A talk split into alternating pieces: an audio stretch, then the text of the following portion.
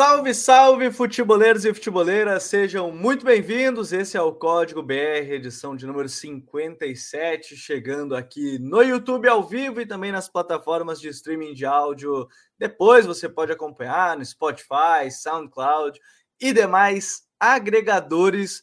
Você pode acompanhar o Código BR, mas você pode acompanhar ao vivo toda segunda-feira, a partir das 9, 10 horas da noite. Tudo depende do assunto. Com a rodada, quando, quando, quando o Campeonato Brasileiro voltar, a gente sabe que tem jogo às 8 horas, aí às 10 horas da noite estaremos aqui toda segunda-feira para debater sobre o futebol brasileiro. E hoje você já viu na capa e o tema do episódio da semana é justamente as principais contratações do futebol brasileiro na temporada de 2022. E tivemos aí diversos nomes vindo de fora, tivemos contratações internas, tivemos aí jogadores de seleção chegando em equipes, muita coisa para a gente debater no episódio dessa semana. E é claro, nós contamos com o seu comentário no ao vivo e depois no gravado você pode mandar a sua mensagem, dizer quem é que faltou, dizer quem é que você acha que é a melhor contratação. Você pode deixá-la nos comentários ou aqui nos comentários, inclusive do vídeo no YouTube.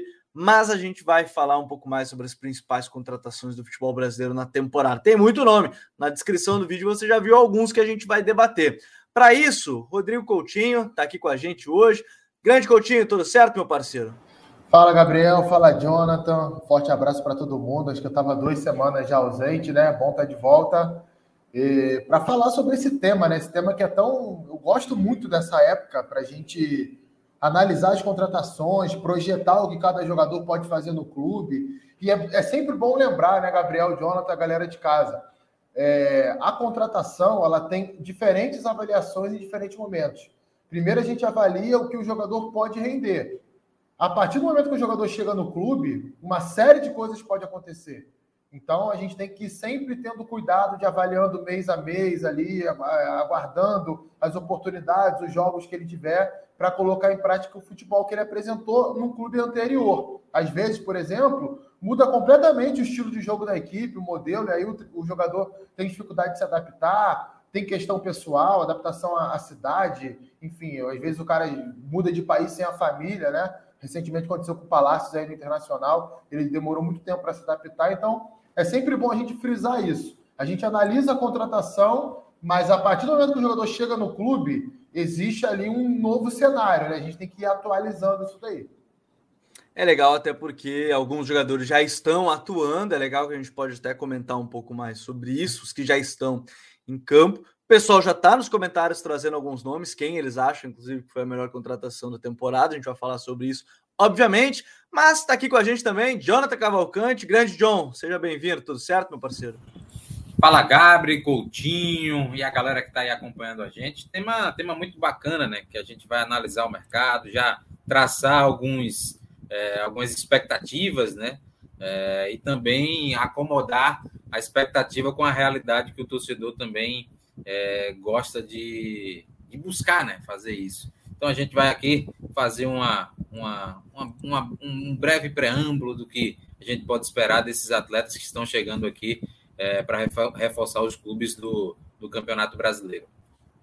Bom, vamos começar aqui, ó, já trazendo alguns comentários, né? O Ian Bolzan até comentou que o Atuesta para ele foi a melhor contratação, diz que é um jogador inteligente, acha passe quebrando linha, não é palmeirense, ele é flamenguista. Ele falou que é o Atuesta, né? A gente vai falar sobre o Atuesta que foi contratado aí para a equipe do Palmeiras. E o Franco Oliveira ainda mandou: se o Flamengo fizer a mesma proposta que fez para o Cebolinha no Galeano do Braga, daria certo, seria uma baita contratação. O Cebolinha está sendo sondado aí pela equipe do Flamengo. Bom, vamos começar, Coutinho. Para ti, assim, olhando esse mercado agora, é claro que a janela do futebol brasileiro ela vai até abrir a janela para fora né, de vendas, ela terminou hoje, inclusive, né? O deadline day lá na Europa terminou hoje nas principais ligas, algumas outras ligas é até o meio ali, dia 10 de, de fevereiro, tem mais um tempinho, mas de maneira geral, a, as vendas para os principais centros europeus acabaram.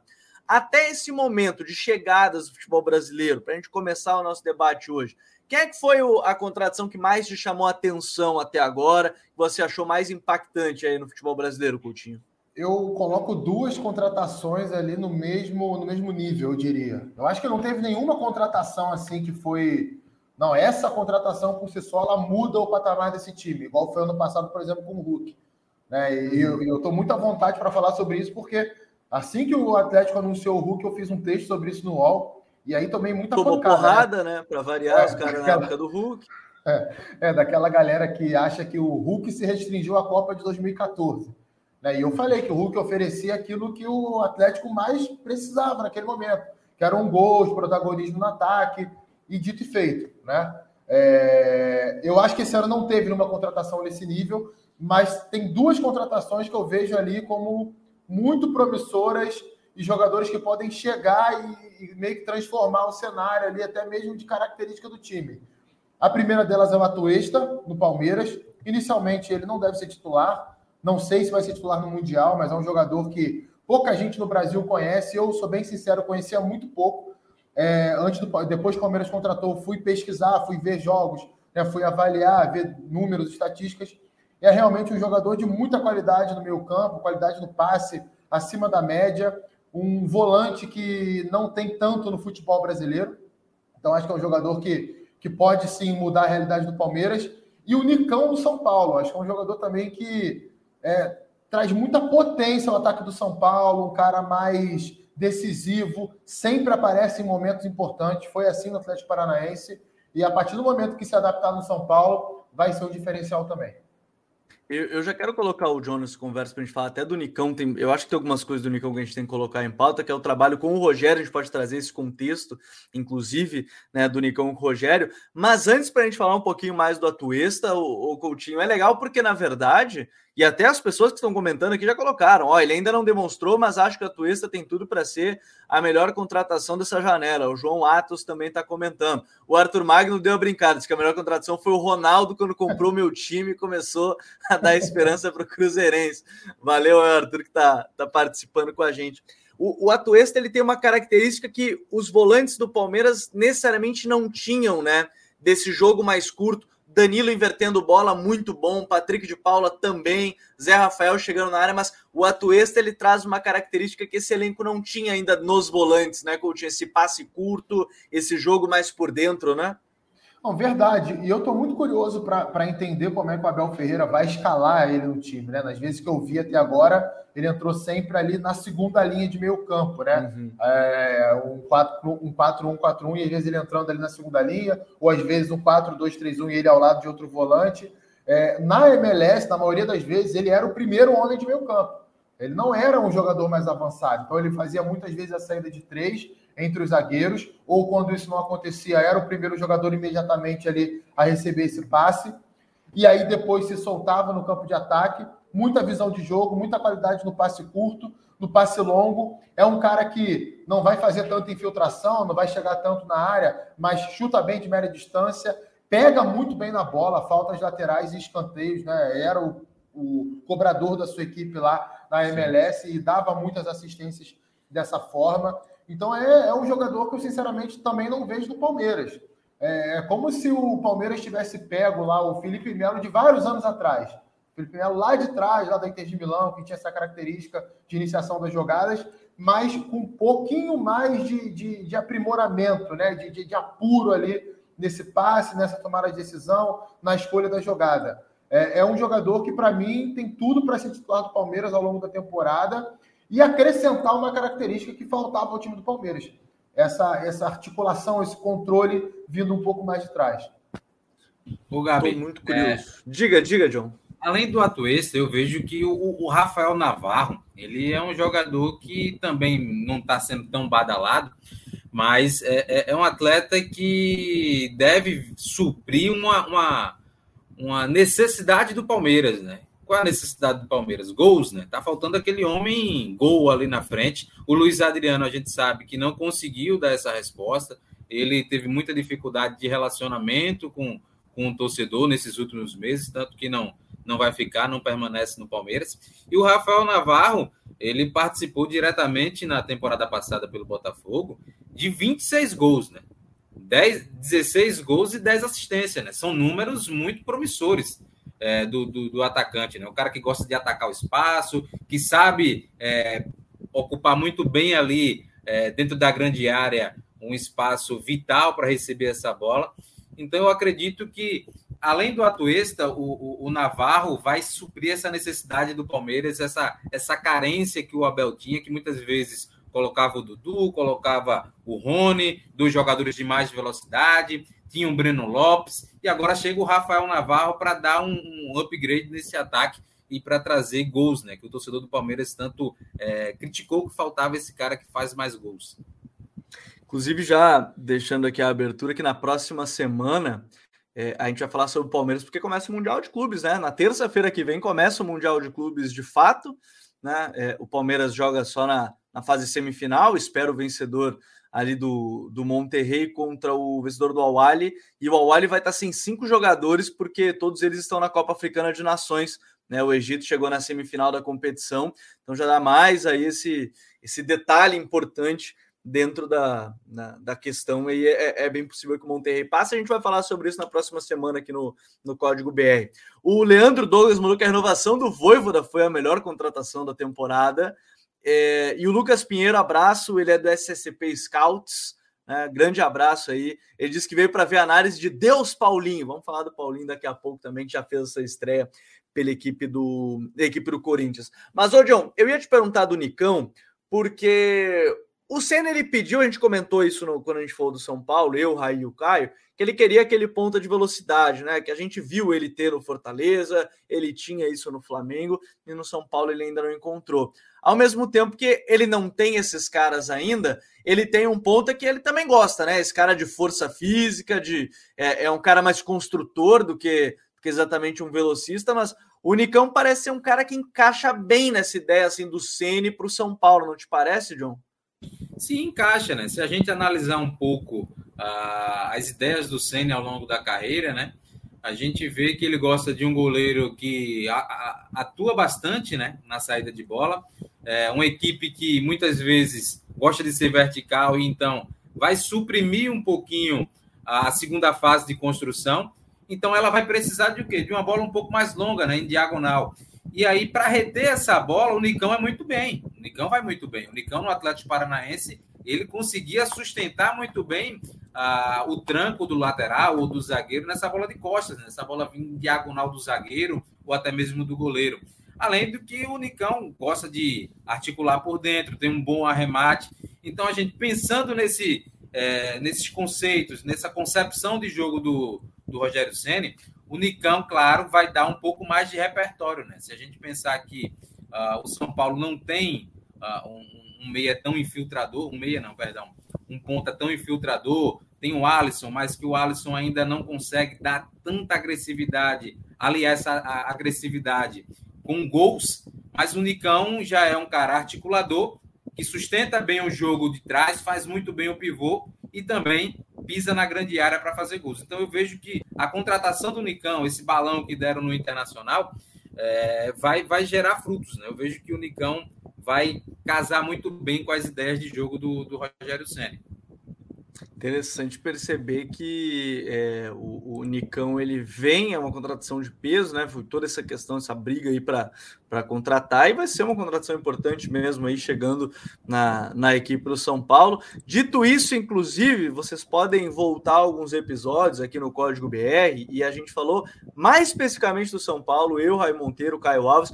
O Caio até na época falou sobre Gabriel Neves de 5, tá jogando de 5 em, um, em, um primeiro momento, o Alisson jogando de interior inclusive, não jogando pela ponta, né, de interno, aquele meia da segunda linha, chamando a atenção. Alguns detalhes legais que a gente vai observando nesses, nesses primeiros jogos aí do, do São Paulo sobre o comando do Ceni, mas é um detalhe interessante da gente, da gente ficar de olho. Lá a gente falou até um pouco mais sobre o, o, o Unicão. É, Coutinho, eu vou colocar um outro nome aqui que eu acho que legal da gente, da gente debater, que aí a gente vai é, falar um pouco mais, que tem até mais tempo para a gente comentar, porque é uma contratação que foi bastante impacto aqui no futebol brasileiro, que foi a chegada do Silvio Romero no Fortaleza, né? É, é, é um goleador, é, é um cara que chega para ser esse cara ali que vai fazer os gols para o Voivoda. Estou muito curioso, não consegui acompanhar ainda o, o, o, primeiro jogo agora nesse final de semana. Fortaleza, teve goleada e tudo. O Romero não estreou ainda, mas já teve isso, os gols, né? não estreou ainda. Mas estou curioso para ver como ele vai estrear, se vai ser ainda nesse esquema com três zagueiros, como foi agora, se, se não vai ser. Mas o Romero é uma contratação também de impacto, assim, ainda mais se a gente considerar é, é, é, um valor alto gasto para uma equipe que está cada vez mais estruturada, mas que muita gente fora acredita, ah, é o time do Nordeste, não vai ter dinheiro. O Romero foi lá, aprovou, gostou do projeto e, e fechou com Fortaleza, né, Coutinho? Pois é, acho, acho que foi uma ótima contratação, porque é um jogador que tem uma, uma média de gols muito alta, né? Quem acompanhou o Romero aí no futebol argentino sabe que é aquele cara que, que cheira gol, né? Fede a gol, tem muita gente que brinca com essa, com essa expressão está sempre bem posicionado na área, muito bom no jogo aéreo, finaliza bem. Não é um cara que, no meu modo de ver, vai acrescentar tanto para a construção do Fortaleza. Eu não vejo nele essa característica, essa dinâmica toda de sair da área. Acho que até é um jogador mais pesado é, para isso. E, e, acho até que é, talvez demore um pouquinho para se adaptar, porque o time do Fortaleza é um time muito móvel, né? Não, não tem jogador guardando Sim. posição. É, a própria dupla de ataque do ano passado, Robson e David, circulavam ataque o tempo inteiro, trocavam de posição com alas, com meias, é, saíam da área, vinham para o lado e depois entravam em diagonal para a área. Então, eu estou bem curioso para ver como é que vai ser isso. Acho até que, é, pensando nesse Fortaleza, ele não encaixa tanto assim, nesse modelo de movimentação. Mas é um jogador que acrescenta aquilo que o elenco não tinha, que era justamente esse, esse, esse nove, esse centroavante mais confiável. O Elton Paulista, para mim, o momento dele na carreira não é um momento para ser um jogador, é, para ser titular num time no nível do Fortaleza hoje, com todo respeito. Acho que, acho que já passou esse momento da carreira dele. Então, acho que o Silvio Romero é um cara que, que vai acrescentar muito, uma bela contratação. Aliás, o Fortaleza ele fez contratações assim, muito pontuais, né? São jogadores ali que é, encorpam o elenco, elevam o nível de alguns setores, por exemplo, o Landázuri, que joga de zagueiro e joga de lateral. Engraçado como é que eles conseguiram trazer um jogador que tem características muito próximas do Tinga, né? O Landázuri no, no Independente Del Vale era exatamente um zagueiro lateral. O cara que jogava, às vezes, como um terceiro zagueiro pela direita, mas que tinha liberdade para atacar, às vezes jogava de ala, é, perdeu espaço, né? Depois que o Hurtado, que veio para o Red Bull Bragantino, é, foi, foi se desenvolvendo, então ele passou a jogar na zaga é, o Ceballos, zagueiro, que pouca gente conhece, eu não conhecia, fui ver jogos dele para conhecer. É um zagueiro de boa proteção de área, um zagueiro rápido, que, no meu modo de ver, é melhor que os zagueiros que eram reservas do Fortaleza no ano passado. Acho que o Wagner Leonardo também se encaixa nesse perfil. Então, assim, não são contratações maravilhosas, mas em comparação ao Fortaleza de 2021, é um elenco muito mais encorpado e o Romero é a cereja do bolo. É aquele jogador que, que chega e, e, vai pode ser o diferencial de fazer muitos gols, porque é um time que produz bastante. O jogo de ontem, a estreia do Fortaleza na, na, na, na temporada, tudo bem que o time do Souza é muito fraco, né? Aliás, eu não sei como é que o CSA conseguiu perder do Souza, mas é um time muito limitado, um time, cara, taticamente assim, é muito inocente chega a ser é, muito vulnerável. O Fortaleza até tirou o pé. Se o Fortaleza joga o primeiro tempo inteiro, como jogou, por exemplo, os ritmos iniciais, tinha acabado 5 a 0 no primeiro tempo. Aí na segunda etapa entraram os reservas, todo mundo querendo encontrar o espaço, o time forçou de novo a, até chegar a goleada. Mas boa contratação, Romero. E, e, e, o impacto do Romero, né, John, foi muito grande. A chegada dele gerou muita, muita expectativa. E, e dentro disso que o Coutinho está falando, do encaixe dele, é, o Tinga deu uma entrevista, me chamou a atenção, estava lendo esses tempos numa coletiva, falando que o Voivoda treinou vários esquemas ao longo dessa pré-temporada de mudança, porque, querendo ou não, é, tem algo que, que, que, eu acho que é interessante colocar, que o, o, o Romero não é um cara que vai te entregar, por exemplo, aquela intensidade para a pressão pós-perda que Fortaleza fazia. Né? Então, aí você já tem um jogador a menos, tem que compensar de outras formas. Né? Então, como é que você vê esse encaixe dele aí no esquema, seja com os dois atacantes, se, se você imagina uma mudança em, em, um breve momento? Como é que você vê essa questão da chegada dele, ô John?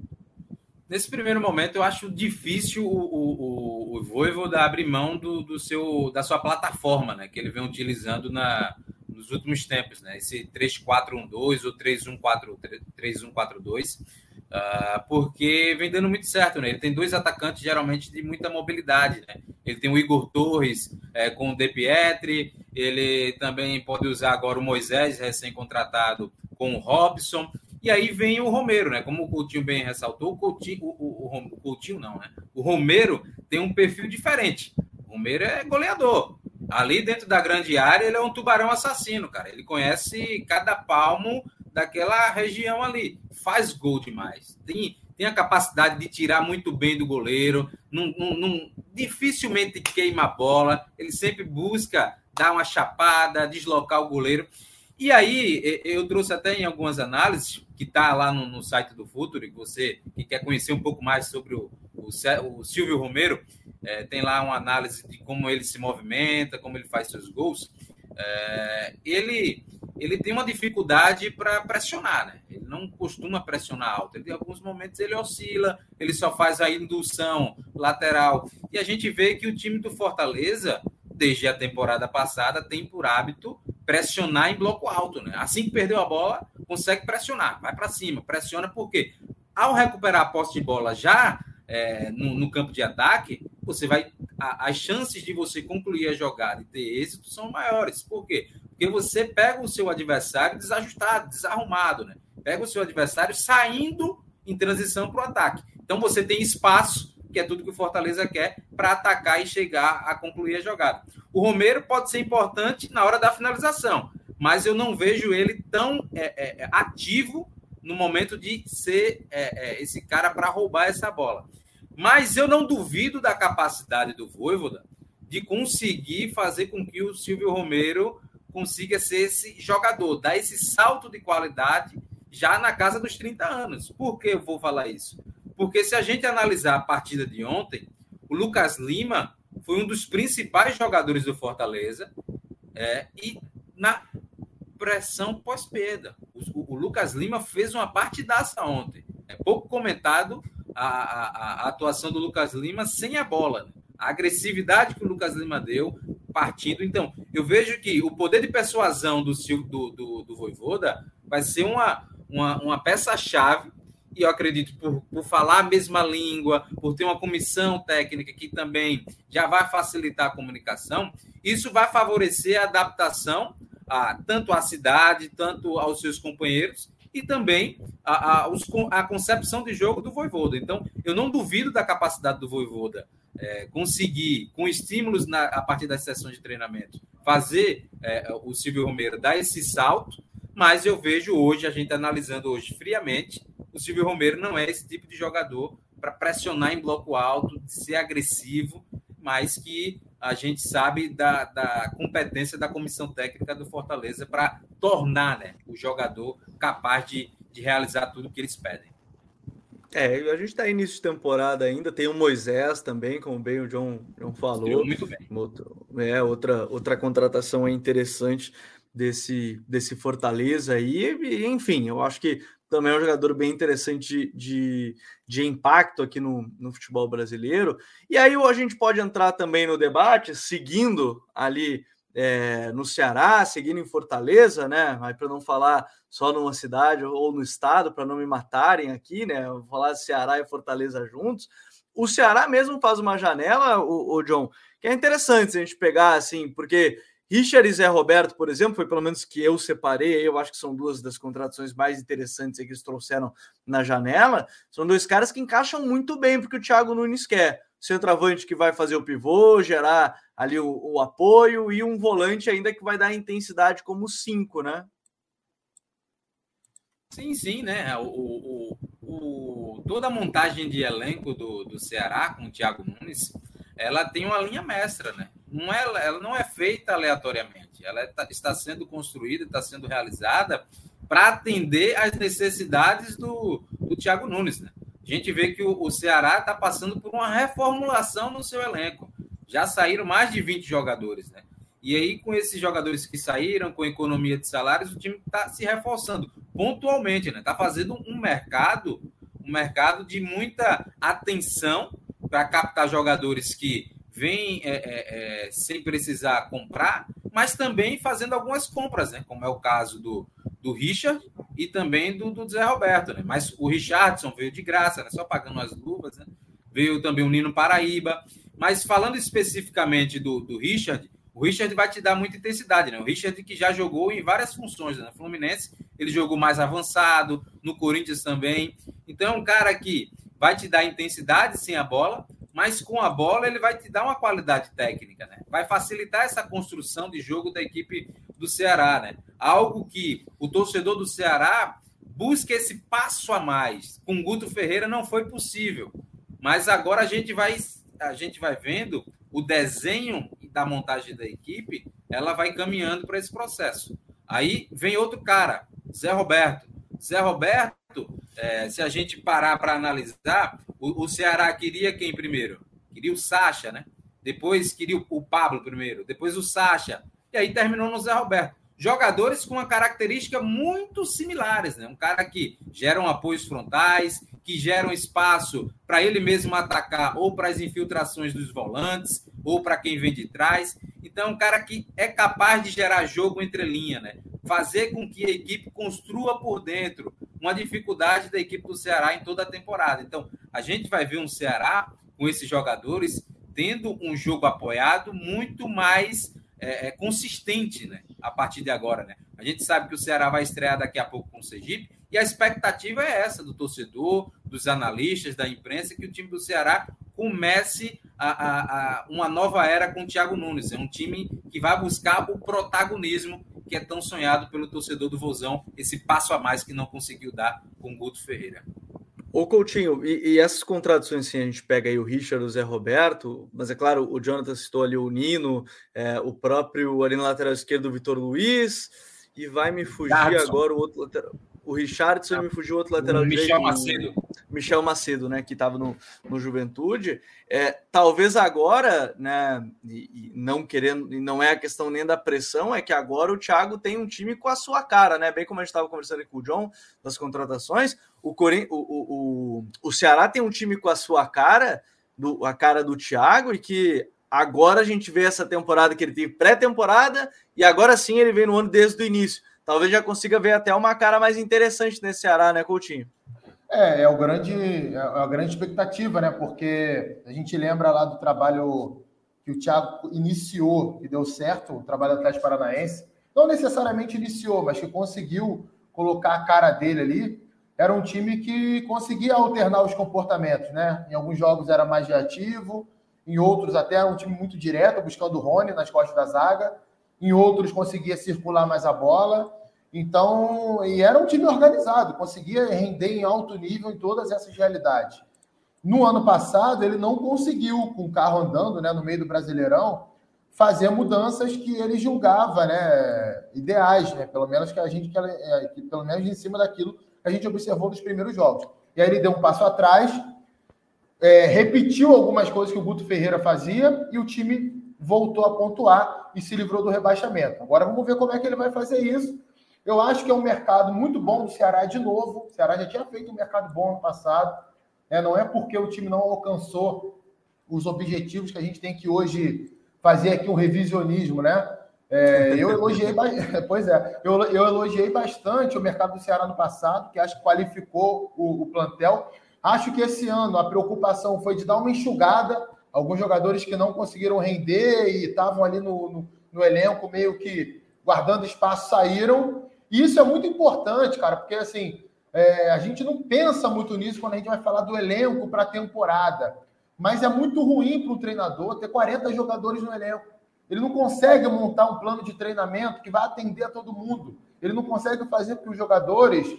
E aí você mantenham. tem gente insatisfeita no meio do caminho, né? É, gente insatisfeita já vai ter. Se você tiver 20 jogadores de linha, vai ter alguém insatisfeito. Imagina se, se você tiver 30, 32, 33. Então é bom você dar uma enxugada nisso, até para você manter um nível no seu treino competitivo alto, né? Para esses caras darem a resposta no dia a dia. Então acho que talvez a preocupação tenha sido essa. Não tem nenhuma informação interna do Ceará em cima disso, mas penso muito nisso, porque é algo que eu já vi muitos treinadores falando, muitos preparadores físicos falando, que é algo que atrapalha bastante.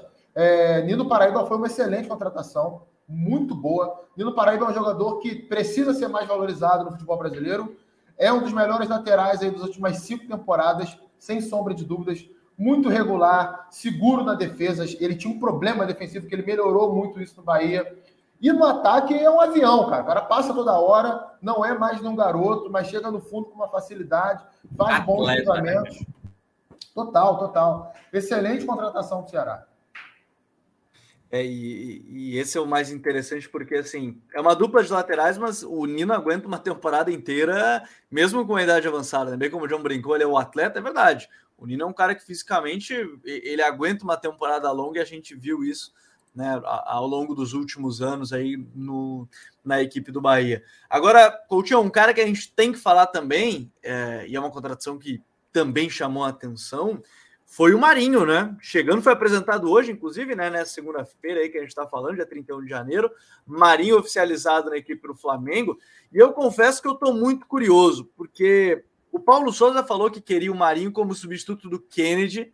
Alguém marcou, inclusive, a gente, o, o Futre, e aí eu lembrei, porque foi um debate nosso no, quando a gente falou do Paulo Souza, do esquema dele, eu, você e o Raí, que ele queria o Marinho para ser o substituto do Kennedy como ponta da direita que corta para dentro. Isso me chamou muita atenção, porque teoricamente ali ele já tem o Everton Ribeiro, vai ser mais uma briga, e o Marinho rende mais ali. Né? É... Como é que você vê a chegada dele, que é um jogador tecnicamente, e nesse time me parece que vai render, mas é uma contratação que não chega com o peso de titular nesse time, Coutinho. Pelo menos a minha impressão é essa. É, eu.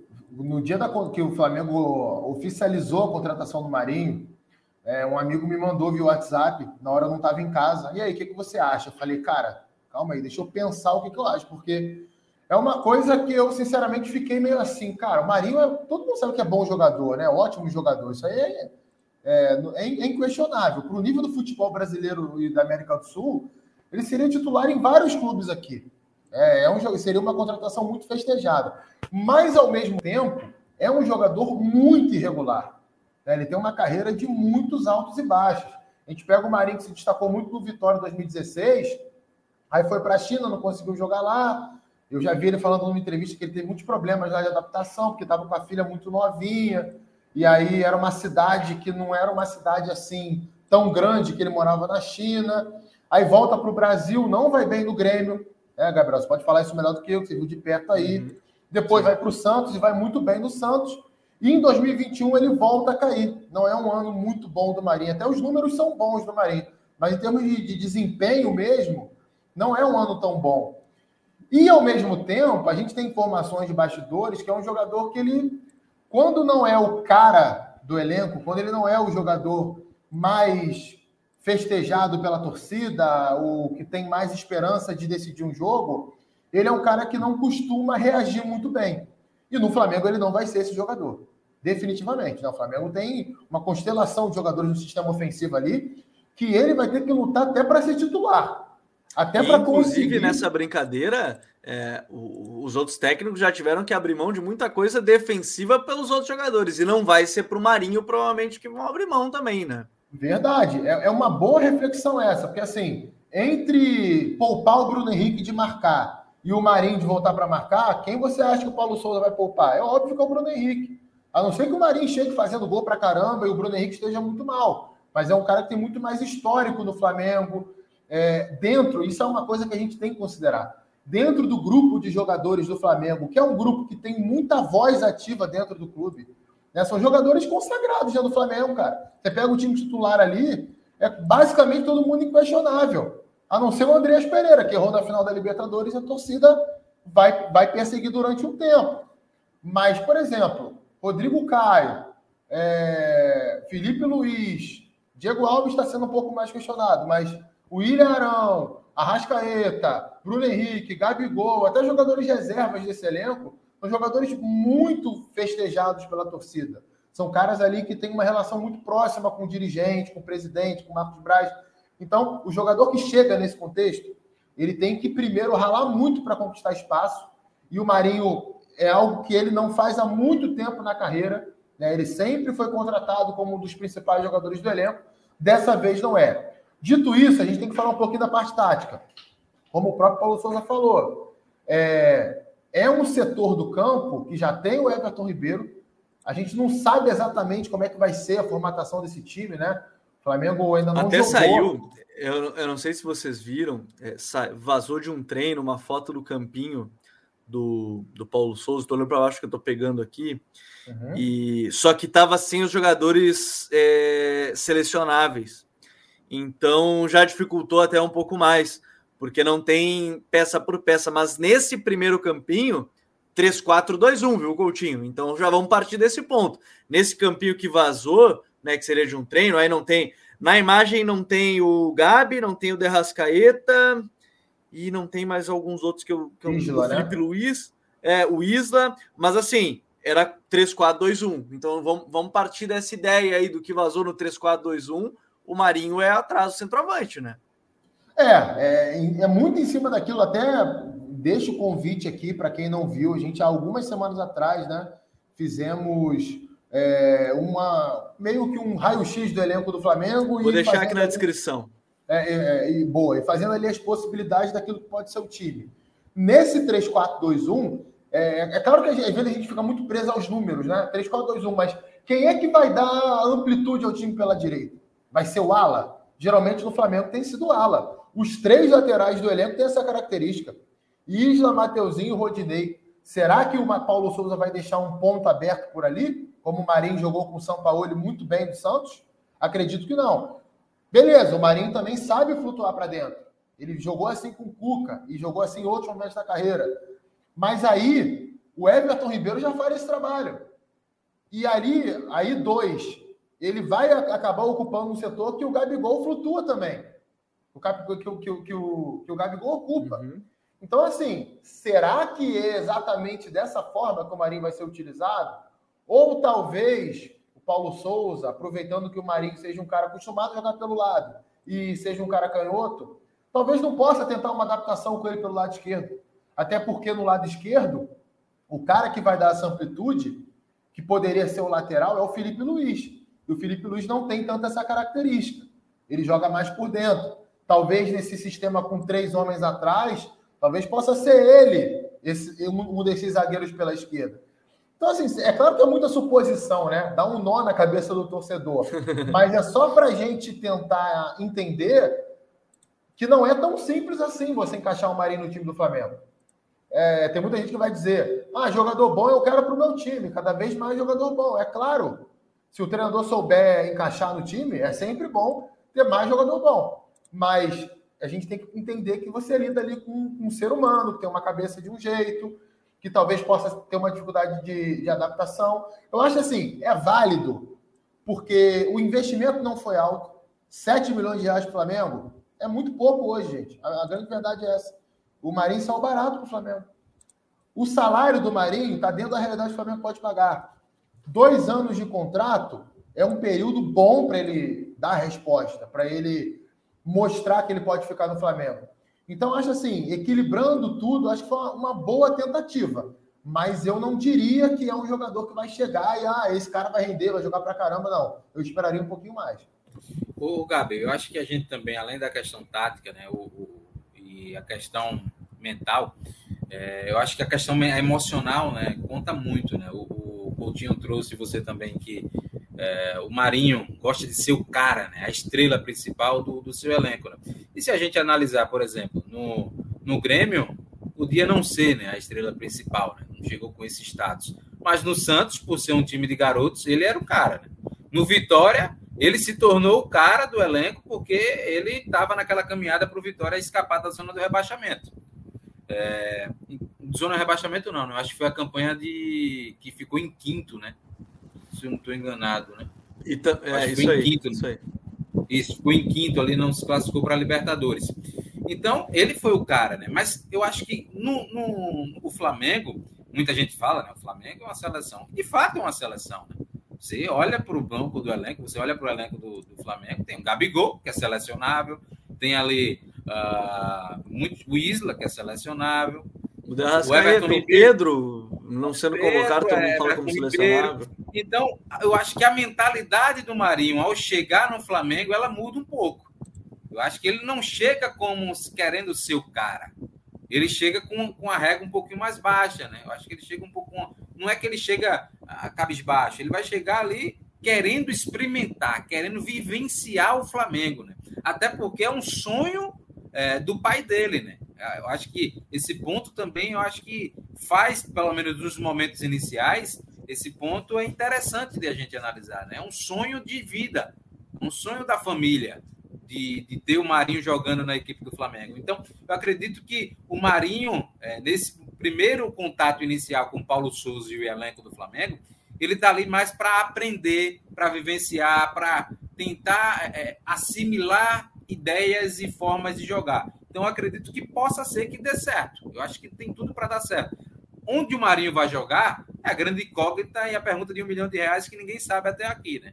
Mas, partindo do 3-4 2-1, claramente ele pode jogar como um ala esquerdo, porque o Bruno Henrique geralmente vai trazer para dentro, então o, o, o, Marinho vai ter esse corredor por fora, ou jogar ali atrás do, do, do centroavante do Gabigol, mas aí gera um, um, problema que o Coutinho trouxe, né? Aí a questão de ocupação do mesmo espaço e como é que o Paulo Souza vai tentar resolver esse problema. Mas eu acredito que mentalmente o Marinho não vai vir com aquela ideia de eu vou ser o cara ele vai um pouco mais humilde para tentar assimilar essa experiência que é ser Flamengo. Até porque se ele vier com essa ideia, certamente não, não vai não vai cair muito bem. E só uma correção, o Leandro Douglas mandou aqui, muito bom. Foi para se livrar da zona. Esse que foi quinto lugar foi antes, foi para se livrar do, do, do, rebaixamento aí, o, o, Leandro Douglas. É verdade, é verdade. Até rebaixou o Inter naquele período, 2016, tá certo. É, é bem esse período aí, foi. Brigou, ficou em 16 ali no campeonato. É, outra contratação que, que me chamou a atenção, a gente tem que falar, obviamente, Paulinho, né? Paulinho no Corinthians é, é aquela, a, aquela típica contratação que chama muita atenção. A gente tem que fazer um episódio até um pouco mais um pouco maior sobre, é, sobre essa questão, porque o, o Silvinho esse, já está recebendo porrada de. Esse é, o, esse aí vai ser bom. E, e, e, o Silvinho já vai já tá tomando porrada, mais porrada, né? Ontem na entrevista coletiva já estava irritado, já respondeu de um jeito, de outro, mas enfim, isso, é, isso é papo para outra hora. John, Paulinho, o, ou como diz a capa do lance, quando ele fez o gol que foi para semifinal da Libertadores, PQP Paulinho, né? Aquele gol de cabeça dele contra o Vasco. É uma contratação de, também de muito impacto aqui no futebol brasileiro, né, John? Sim, porra. Paulinho é um cara que tem muita identificação com o Corinthians, um cara que é, fez parte da campanha histórica do Timão na Libertadores 2012, é um desejo antigo do torcedor do Corinthians. E além desse, desse personagem gigante que é o Paulinho, ele é um cara que, mesmo com a idade que tem hoje, ele ainda entrega muito futebol. Né? É um cara que consegue fazer muitos gols para um volante. Ele pisa muito a grande área, é uma característica que o Corinthians não tinha. É, se eu não estou enganado, a, a, estreia do Corinthians, ele entrou com, com poucos minutos no, no segundo tempo, não é, não é, Coutinho? E aí ele conseguiu dar outra rotação à equipe do Corinthians. Ele deu é, mais ele, agressividade ele, ao Corinthians, né? Desculpa só te interromper, John. Ele, em, sei lá, 30 minutos, eu acho, eu fiz esse tweet no, na hora do jogo. Em 30 minutos, ele participou de sete ações ofensivas e finalizou cinco vezes, algo que o Corinthians não tinha feito antes. Então, o Corinthians é, carece muito, né? O Corinthians tem um, tem um, um problema para ser resolvido, que a gente já tratou em alguns episódios do Código BR, que é a questão de equalizar, né? A qualidade técnica com a resistência, né? Não estou nem falando de idade, né? Porque Paulinho tem 33 anos e tem uma resistência invejável. Mas muitos outros jogadores não têm essa resistência, né? Para aguentar uma temporada cheia como o Corinthians vai enfrentar. Então, a, a, a, chegada do Paulinho aumenta um pouquinho esse, essa corda, né? essa corda esticada, dá uma folgadinha nessa corda esticada do Silvinho. É, então, eu acredito que isso vai acalmar um pouco os ânimos do torcedor do Corinthians, porque a cobrança a gente sabe que é muito grande. Ah, então, você traz um ídolo, um cara que já estreia, já participa muito bem das ações ofensivas, já aumenta o repertório da equipe do Silvinho então, isso já causa um pouco mais de tranquilidade no ambiente. Apesar de que a gente vê que o Silvinho, cada, cada dia que passa, está mais pressionado internamente. Né? Ele está muito arredio nas entrevistas. Mas a chegada do Paulinho, eu acredito que vai dar um pouco mais de repertório, né? Vai dar um pouco mais de repertório, vai dar um pouco mais de uh, saúde a esse ataque do Corinthians, né? É, e, e eu tô muito curioso, Coutinho. Assim, a gente começa a falar, e eu quero o Lucas Amaro até botou, além do Paulinho, o Ivan e o Robson Bambu, ótimas opções de construção do elenco, verdade, verdade mesmo. É bem interessante aí, é, as contratações, mas ainda focando na questão do Paulinho, é que o encaixe dele, obviamente, não é nem o encaixe dele, é o que vai fazer o Silvinho, porque é, que ele vai ter que tirar um cara do meio, ele vai. O, Paulinho não é cinco, tá jogando do Queiroz, inclusive de cinco, né? Ontem jogou o, o Gabriel Pereira mais adiantado, né? Como jogando por dentro, interno, Gustavo Silva, Mosquito ali mais aberto, são possibilidades que a gente vai ver, é, mas o fato é que ele vai ter que tirar um cara e o Paulinho, até acho que foi na estreia, não, não tenho certeza, que ele jogou até mais adiantado, quase como um 9 para opção nessa bola aérea que a gente comentou em um certo momento de possibilidade, Coutinho. É, teve um período aí do final do jogo que ele foi adiantado, né? Ele entrou como na, na função que ele mais sabe jogar mesmo, né? Um meia direita ali, né? era o, o Duqueiroz mais atrás e ele mais à frente. Até quando o Duqueiroz saiu, o Silvinho recuou o Renato Augusto. Estou falando da estreia contra, contra a Ferroviária. É, mas assim, ele tem que jogar ali, porque o, o, o forte do Paulinho é a chegada na área. É, é, são coisas diferentes. O jogador que pisa na área, que tem o tempo de infiltração, de ataque à bola nos cruzamentos, ele é muito bom nisso.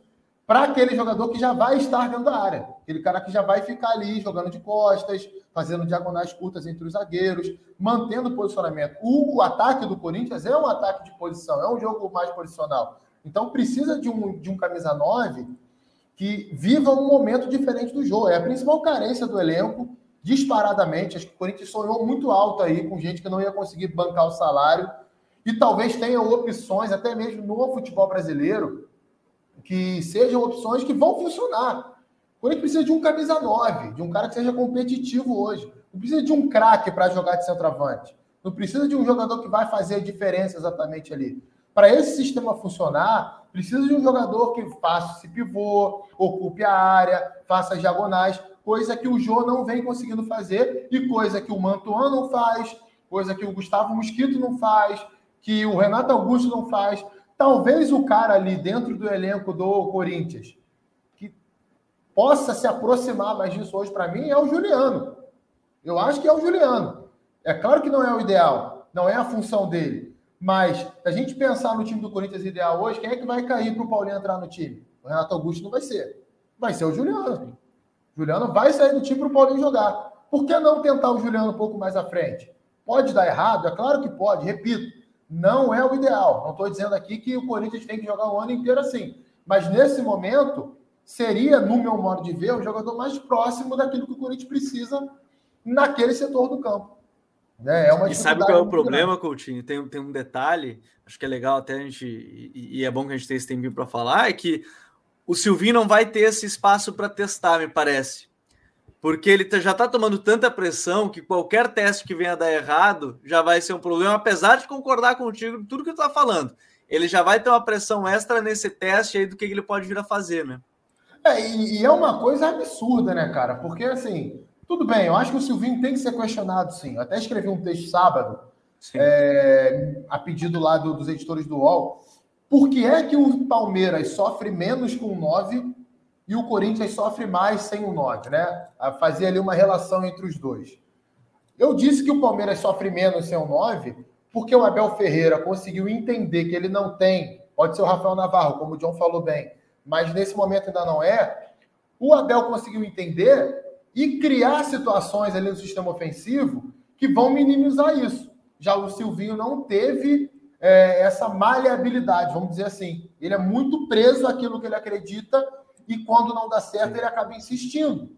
Então ele tem que ser questionado por isso. Mas o tom está muito acima, né? Parece até que o Corinthians é um time altamente desorganizado, que o Corinthians não tem nada, que, que é um deserto. Eu já vi muita gente, inclusive da imprensa, falando isso. Não concordo. Acho que o time do Corinthians é um time que tem organização e tem um problema. Problema que o técnico tem que resolver? Sim mas não é o suficiente para mandar o cara embora, para dizer que o cara não sabe nada. Acho que a pressão está muito forte, mas você tem razão. talvez uma nova experimentação, se não der certo, vai aumentar essa pressão em cima dele. Pô, e, e Gabi, a gente vendo isso, a gente analisando isso, veja, o, o Corinthians, é, de fato, o Jô não é, não vive um bom momento. Mas ainda dentro da, do mau momento que ele vive, ele ainda consegue fazer algumas coisas que são importantes para o mecanismo do Silvinho, né? Que é abrir algum espaço para infiltração. Então, se você tem um cara que pode substituir o, o Jô com esse tipo de movimentação, um cara mais móvel, de sair, fazer apoios frontais, frontais é, deixar com que o, o, o, Renato Augusto receba essa bola de frente, porque o Renato Augusto, de frente para o lance, cara, é crime, né? O cara bate muito bem de fora da grande área e pifa quem quer. Então, se você tem Renato Augusto, que pifa quem quer, e você tem um, um Paulinho que infiltra muito bem no espaço, que ataca muito o espaço nas costas da linha defensiva, então você tem que potencializar esses caras, pô. Você tem dois caras de ótimo nível, para não dizer excelente, né? dois caras que estavam na seleção brasileira até pouco tempo e que a gente ainda olha assim e ainda a gente é um pouco de viúva, né? O Renato Augusto, não tem um cara como o Renato Augusto, não tem um cara como o Paulinho.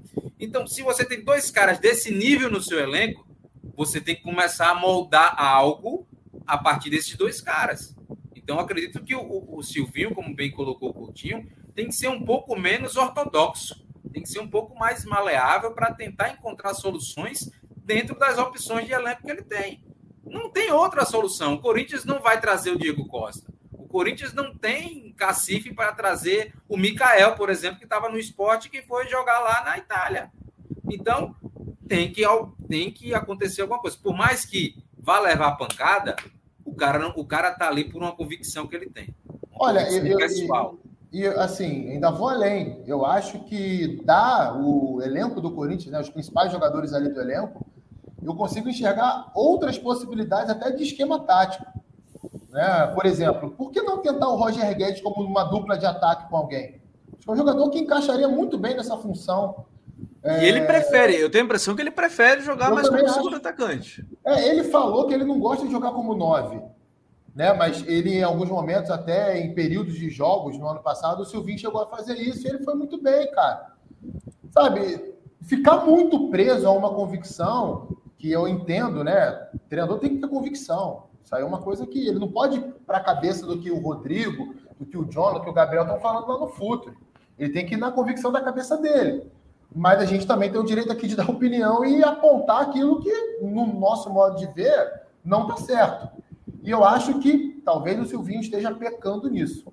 Já ele já vai aí para quase oito meses de trabalho, se eu não estou enganado, né? E é sempre o mesmo esquema tático, é sempre a mesma formatação, é sempre o mesmo modelo que nem sempre dá certo.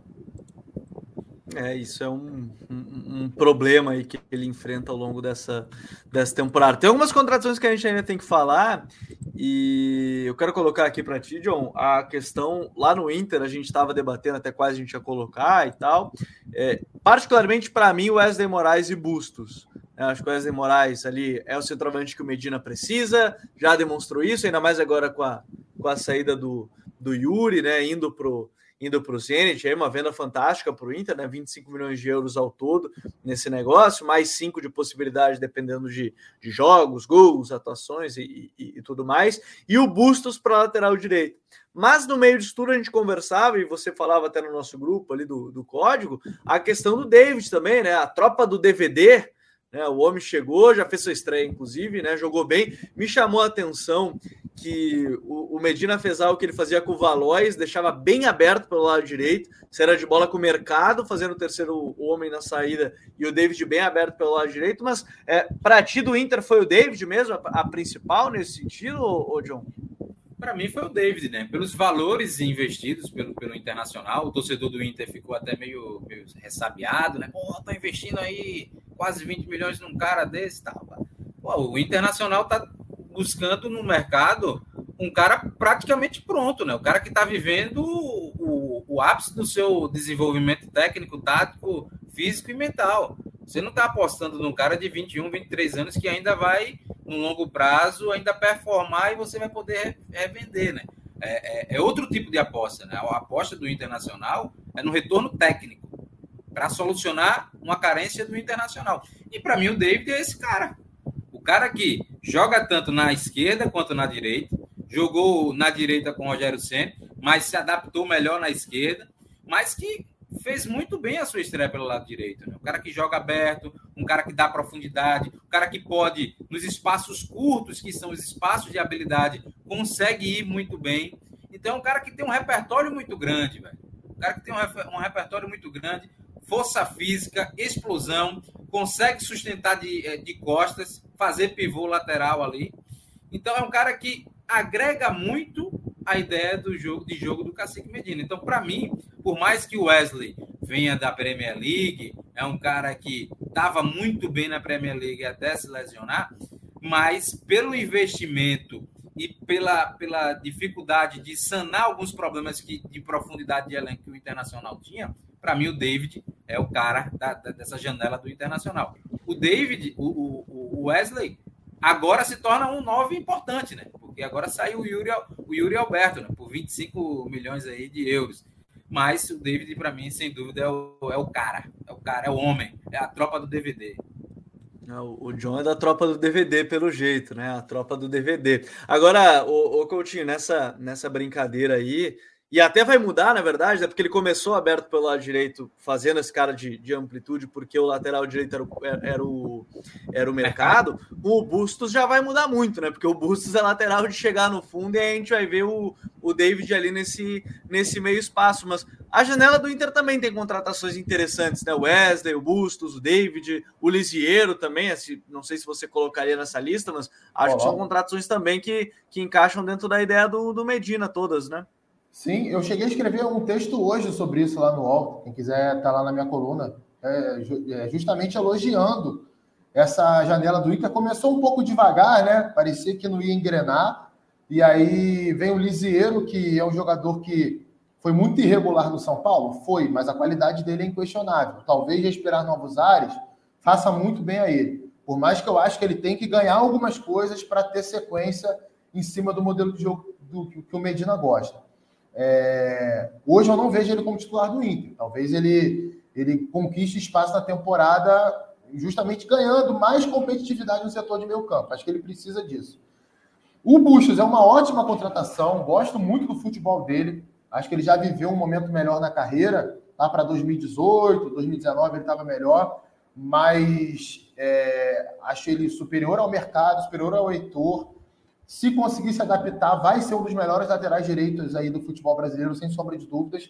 É um lateral muito técnico, né? Ele tem essa característica de jogar no corredor, mas ele não é esse, exatamente esse lateral de extrema velocidade, né? de chegar na linha de fundo 50 vezes no jogo, não. Ele é muito mais um cara que articula por ali, né, que faz boas escolhas, faz bons cruzamentos. Ele é, é, é, interessante que ele é um lateral que fica aberto, mas ele constrói aberto, né? Não é Sim. aquele lateral construtor por dentro, né? Como você estava falando. É, hoje eu estava vendo melhor ele, né? Com mais detalhes, e isso me chamou, foi exatamente isso que eu pensei assim, na hora vendo. É engraçado como é que ele não é esse jogador que ele, ele, ele, não, ele não envereda pelo meio, né? Como vários laterais gostam de fazer, que tem essa característica. Ele está sempre aberto, mas ele é um jogador o, tinha um jogador na década de 90, o, o Arce, né, lateral do Grêmio do Palmeiras, ele tinha muito essa característica também. Ele não era um lateral rápido, não era um lateral de, de atropelar, de chegar na de fundo, mas era um cara extremamente técnico, de bons passes, de bons cruzamentos. E acho que o Bustos se encaixa muito nisso daí.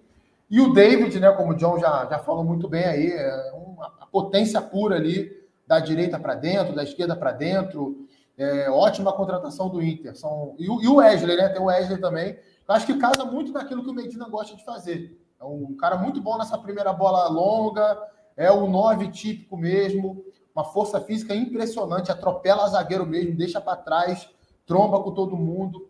É aquele cara muito rompedor e, está precisando né, conquistar esse espaço na carreira.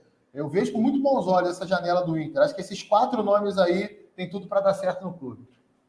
Olha só, é, os times campeões também se, se, se, reforçam, né, Coutinho? E a gente tem que falar. El Faraón, né, El Faraó lá no.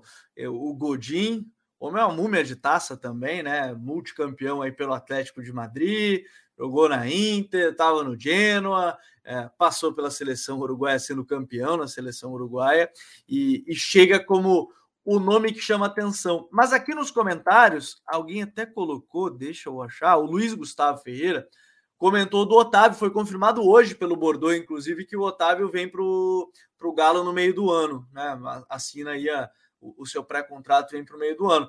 O, o Atlético, mesmo em ponto, contratações pontuais, o próprio Fábio, o Fábio Silva né, lá na frente, né, o, o, centroavante, mas Godin, Fábio Silva, o próprio Otávio, parece ser uma janela interessante também em termos de contratação. É, eu, eu, gosto muito do, do, nome do Otávio, acho que é um jogador que é, é, um volante que tem uma visão de jogo muito boa, uma dinâmica de movimentação, né? Para gerar as linhas de passe ali para os companheiros, marca forte também, faz boas coberturas. Então é um, é um volante que consegue aliar a parte defensiva e a parte ofensiva em ótimo nível para o futebol brasileiro e até para o futebol europeu, né? Numa, num segundo escalão, ele jogou bastante pelo Bordeaux. Um jogador que, que teve sequência no Bordeaux. É, gosto do Fábio também. É um cara que vários times de Série A paparam mosca, clubes até com, com menor poder aquisitivo que o Galo. É, eu acho que é um cara que pode casar muito bem com o Hulk no ataque. Eu vejo um, um encaixe de características entre os dois. O Fábio é um jogador alto, um jogador 9, mas ele não é exatamente aquele 9 grandalhão de ficar o tempo inteiro dentro da área. Ele é um jogador que tem mobilidade, tem explosão, ataca os espaços muito bem, é, sabe gerar espaço para o Hulk atacar também. É, é, um cara muito, muito, muito bom jogador, muito bom jogador mesmo. Gostava muito dele com a camisa do Oeste. E, repito, é, clubes de menor poder aquisitivo poderiam ter ido nele antes, que certamente conseguiriam trazê-lo para jogar no futebol brasileiro. Agora, o Godin, cara, eu, é uma contratação que eu vejo com muitos poréns. O próprio Godin falou na sua apresentação que não vive um bom momento, né? Ele falou que as últimas duas temporadas dele não foram boas, eu concordo com ele. É, a gente viu recentemente pela seleção uruguaia ele não fazendo boas atuações também. E tem uma coisa que me preocupa muito, que é a realidade do Atlético Mineiro no futebol sul-americano. O Galo é um time dominante. Em 90% dos jogos, o Galo vai ter a bola o adversário vai se retrair e o Galo vai ter que propor o jogo. O Godin não é um zagueiro que acrescente passes verticais, é, que construa o jogo com muita eficiência. Essa não é uma característica dele. Não que ele seja um caneleiro, que ele vai rebater bola para todo quanto é lado, que ele vai errar passe dois metros, não é isso.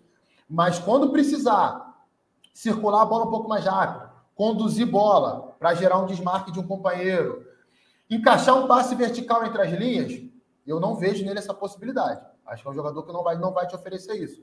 Sem contar a lentidão.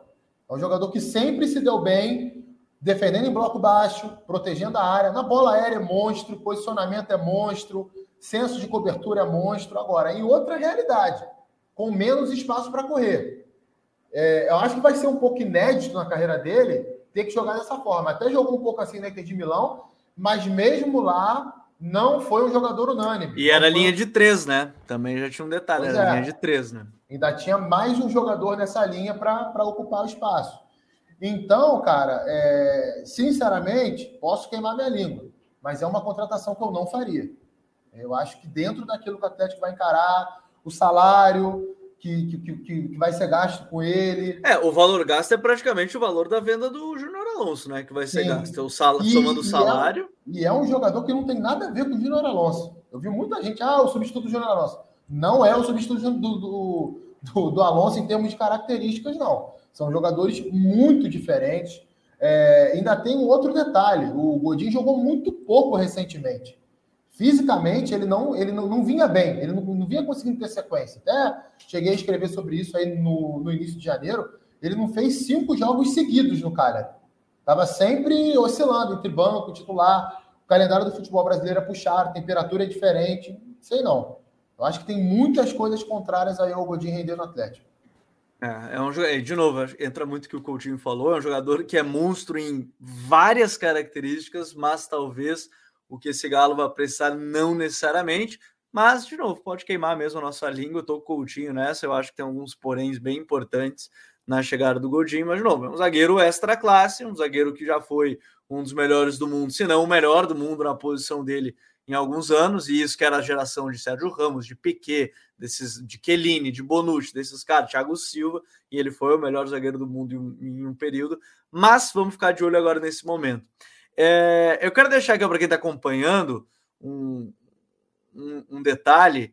É, o Luiz Gustavo falou o valor do Júnior Alonso chegou livre sem contrato. Sim, a gente tá falando só, eu falei do valor de salário, somado o salário. Isso quero dizer que não. Que, o salário dele vai ser é menor um, que o do Júnior Alonso. Que é um detalhe que a gente tem que abolir. Aliás, pode até nem ser culpa do, do Luiz Gustavo. Não sei qual o nível de proximidade dele. Não, é que a palavra é, a palavra é normal, assim, eu falar o sem contrato. É. Eu acho que é o natural, né? Falar que vem livre ou sem contrato, né? Sim, é porque assim, se convencionou na imprensa recentemente falar o seguinte: ah, o jogador vem de graça. Não vem de graça, gente. Não vem de graça, não.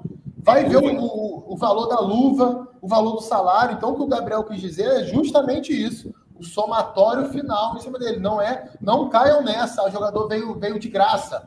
Não vem de graça. Jogador valorizado não vem de graça. Jogador consagrado não vem de graça. Só mandar um é abraço pro, pro canalha do Raí, que tá aí no, no chat, falando que eu sou o careca favorito dele. Um abraço não é porque não há uma, uma transação entre clubes que o jogador vai vir de graça, né? Vai ter uma transação entre clube e empresário, né? Pois é, mas é, sabe o que eu acho? Eu acho que isso é muito culpa nossa da imprensa também, porque se alarma muito isso, né? De que o jogador vem de graça.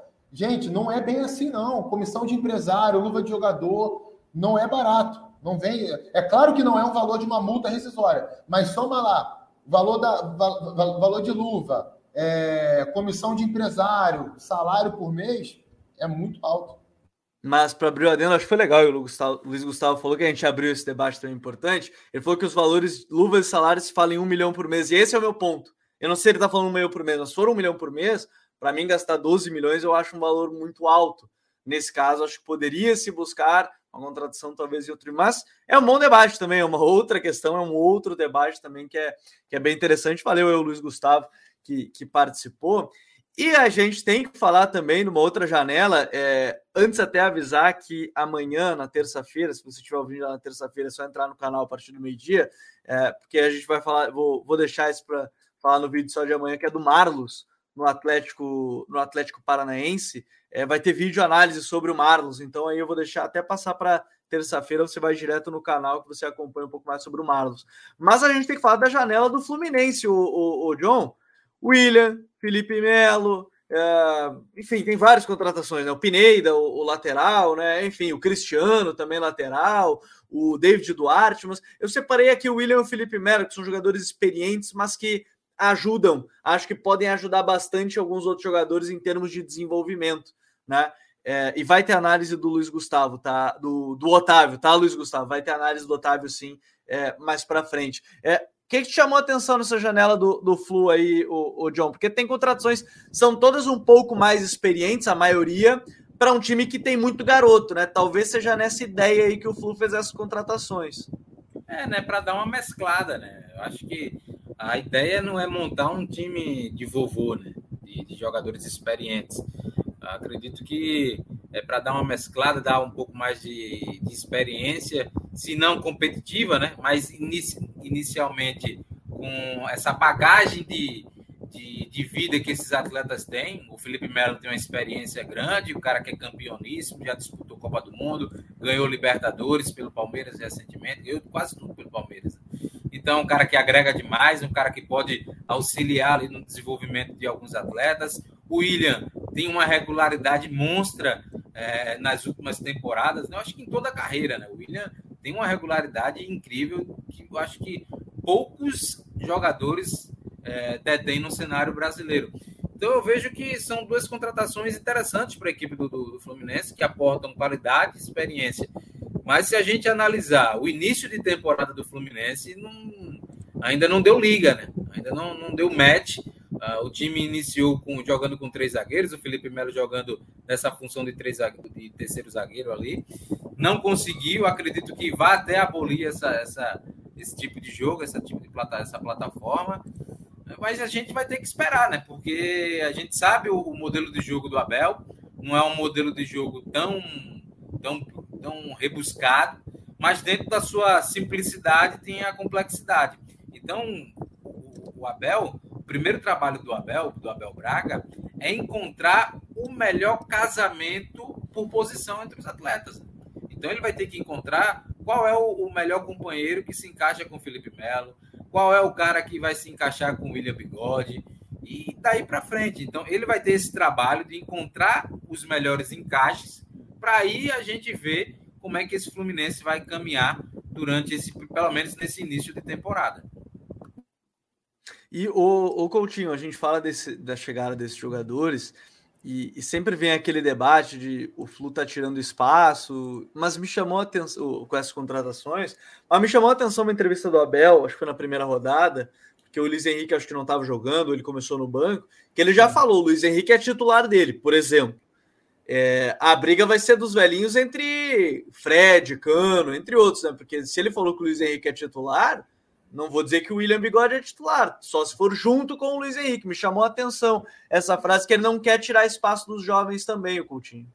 É, assim, é, o Abel, né? Para mim, a principal, a pior escolha do Fluminense nessa, nesse início de temporada não é nenhuma contratação de jogador. É o Abel para comandar o time. Todo respeito a ele, é, mas recentemente, cara, tirando aquela guinada que ele deu com o Inter, quase bateu o campeão brasileiro 2020 não tem nada que justifique você pegar um projeto e entregar na mão do Abel Braga, achando que ele vai te entregar um time competitivo numa Libertadores, um Campeonato Brasileiro.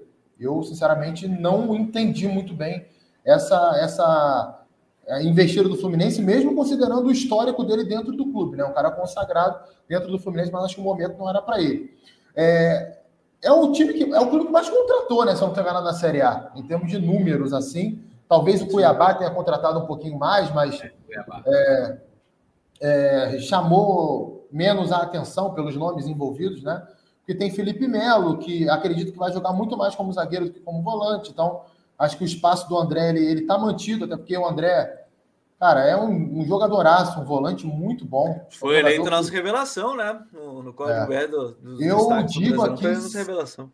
Eu digo sem medo de errar. O André vai ser jogador de seleção brasileira no próximo ciclo. O André não vai completar, talvez, 2022 no, no elenco do Fluminense, porque ele já com certeza tem chamado a atenção de times europeus. Jogador de, de qualidade técnica, de imposição física no meio-campo, de marcação forte, de personalidade. Chama muito a atenção a personalidade dele. É, não treme em jogo nenhum não corre jogo nenhum, soltaram fogos aqui na rua agora, deve, deve ser pro André. Falou do André, o pessoal comemorou. É, o pessoal soltou fogos aqui na rua. Mas uma, uma contratação que estou achando pouco comentada do Fluminense, que eu gostei muito, foi do David Duarte para a zaga. Gosto desse zagueiro, né? Por mais que seja um setor ali que tem o, o Leandro. Douglas comentou aqui o Natan também, depois a gente sim, fala sobre ele. Sim, Natan no meio campo, né? Que chega num setor carente do Fluminense, né? Tem lá o Ganso, mas que não consegue jogar, né? A grande realidade é essa. Faz um jogo, daqui a um mês faz outro, daqui a três meses faz outro. Não consigo entender como é que esse jogador ainda está no elenco do Fluminense ganhando o que ele ganha. É, então o Natan é um meia que é mais é, útil no, no, no, cenário do futebol de hoje. Casares saiu. É, o David Braz vem jogando bem na zaga, mas eu acho que o, que o David Duarte pode é, encontrar um espaço por ali. O Cristiano Silva, né? Foi, foi muito bem na, na, na última Champions League é um bom lateral também para a lateral esquerda. E, e, como vocês falaram, né? É engraçado como é que você pega o elenco do Fluminense. Eu fiz essa conta. Pensei assim, pô, a média de idade desse elenco deve estar lá no alto. E o pior que não. A média de idade não é tão alta. Por quê? Ao mesmo tempo que você tem jogadores muito experientes, você tem jogadores muito jovens. Você tem lá o Martinelli, você tem lá o Calegari, você tem lá o próprio André que eu citei, Luiz Henrique, uma infinidade de jogadores jovens que o Fluminense tem e acabam equilibrando as coisas. Mas eu tenho sempre essa pulga atrás da orelha. Não sei se Abel Braga é, é um nome para comandar esse elenco, não. Acho que, é, chutando aqui, com todo respeito, acho que não chega nem a abrir como técnico do Fluminense. Tô curioso também. Aposta do Fluminense é na, na, gestão de grupo, né? O Abel é muito mais manager, né? gestor de grupo, do que treinador hoje em dia, né? O grande problema do Abel é na sua montagem de equipe, né? Você tem que ter um já que você hoje quer direcionar mais para a gestão de grupo, gestão de, de outros fatores que tem dentro do clube de futebol, você tem que ter um auxiliar técnico é, com uma metodologia muito, muito fiel ao que você quer, né? que consiga pôr em prática. Né? Eu acho que falta isso ao Abel, né? essa visão de ter um auxiliar capaz de, de realizar tudo que ele, que ele espera dentro da sua concepção de jogo. O Jonathan, Gabriel, só para arrematar a minha, a minha impressão aqui. Uhum. É claro que era o primeiro jogo da temporada, né? Não dá para a gente cobrar nada em termos táticos, assim, desenvolvimento do time, mas pelo menos alguma ideia, né? Uma proposta, um padrão. Qual é o padrão desse time? O que, o que esse time quer fazer? Isso você consegue identificar, por mais que a execução dessa ideia, a execução desses padrões não seja 100% correta, não tem como ser. Mas se você pega o Fluminense Bangu estreia do Fluminense no Campeonato Estadual, cara, é, um banho tático do Bangu no Fluminense. É um banho tático, principalmente no primeiro tempo, enquanto o Bangu teve pernas, com um time muito modesto, vários jogadores de 19, 20 anos, jogadores sem experiência, fisicamente um time muito mais frágil que o Fluminense, mas um time que tinha ideias, tinha proposta de jogo, sabia o que fazer quando o Fluminense adiantava a marcação, sabia o que fazer quando o Fluminense baixava o bloco, tinha ali a ocupação de espaço da equipe, os movimentos coordenados. Fez isso de novo contra o Botafogo agora no final de semana. E é bom a gente ficar atento com o Felipe, ex-lateral esquerdo do Vasco, ex-meia do Flamengo, do Fluminense, é, jogou fora do país também, teve passagem na seleção olímpica. Felipe Maestro, né, como é chamado. Vai ser um ótimo treinador, hein? Vai ser um ótimo treinador. É, eu, eu, vi pouco na Série D, vi Vi duas coisas assim bem rápidas do Bangu ano passado na Série D contra o Joinville, mas já tinha me agradado. Treinador de coragem, bota a bola no chão para jogar. Aí, falei do Felipe, estão soltando fogo. é, não tem medo de escalar garoto, não tem medo de jogar para frente contra, contra, time grande. Me agradou demais o que eu vi do Felipe até aqui. Vamos para deixar certamente claro de olho. Para deixar claro para o torcedor, a questão aqui não é a idade do Abel, né? O cara pode ter 100 anos e tá com uma ideia, uma, com a cabecinha fresca, né? Conseguir é, é, executar bem o que, o que ele tem por convicção. Eu vejo o, o Coutinho acabou de, de, de, de, trazer o exemplo do Felipe no Bangu. Tem ideias muito bem estruturadas e que a gente consegue enxergar. Eu vou dar o exemplo do Atlético de Alagoinhas, do Agnaldo Liz. O cara assiste o jogo do, do Atlético de Alagoinhas, que tem um orçamento ínfimo, e a gente consegue ver uma ideia de jogo. Então, o que a gente pede para o Abel é que ele consiga traduzir o que ele tem na sua mente, as suas concepções, as suas ideias de jogo, para o campo. Né? A gente não consegue ver no campo o que é que o Abel de fato quer, pelo menos nesse início de temporada no Fluminense. Então, senhores, quem é, ficou faltando, o pessoal pode deixar aqui nos comentários. A gente vai debater ainda muito isso até o início da, da temporada, porque tem muita coisa para a gente falar. A temporada recém começando aqui no futebol brasileiro, segunda rodada da maioria dos estaduais. A gente volta com o Código BR na próxima semana, mas aqui no canal do YouTube tem vídeo praticamente todos os dias. Amanhã, na terça-feira, né, a meio-dia, já tem vídeo do Marlos, novo reforço da equipe do Atlético Paranaense. Coutinho, valeu, meu parceiro. Até a próxima. Valeu, Gabriel, Jonathan. Muito, muito bacana o programa hoje, né? A galera no chat se comportou também. Isso aí, muito bem. Seguindo nesse nível aí, a gente vai longe. Um abraço, galera. Valeu, valeu, Coutinho. Valeu, John. Até a próxima. Valeu, valeu, Gabriel, Coutinho. E só para dizer, hein? Zé do Gol já deixou dele lá no Vozão. Será 1 a 0 É, o jogo do, contra a equipe do Sergipe na, na Copa do Nordeste. Muito obrigado a todos que nos acompanharam. Mais um Código BR. Se você chegou agora no finalzinho, já estará disponível até com o, o detalhamento da minutagem para você escolher aí do seu time é, e também nas plataformas de áudio a partir da terça-feira, já pela madrugada.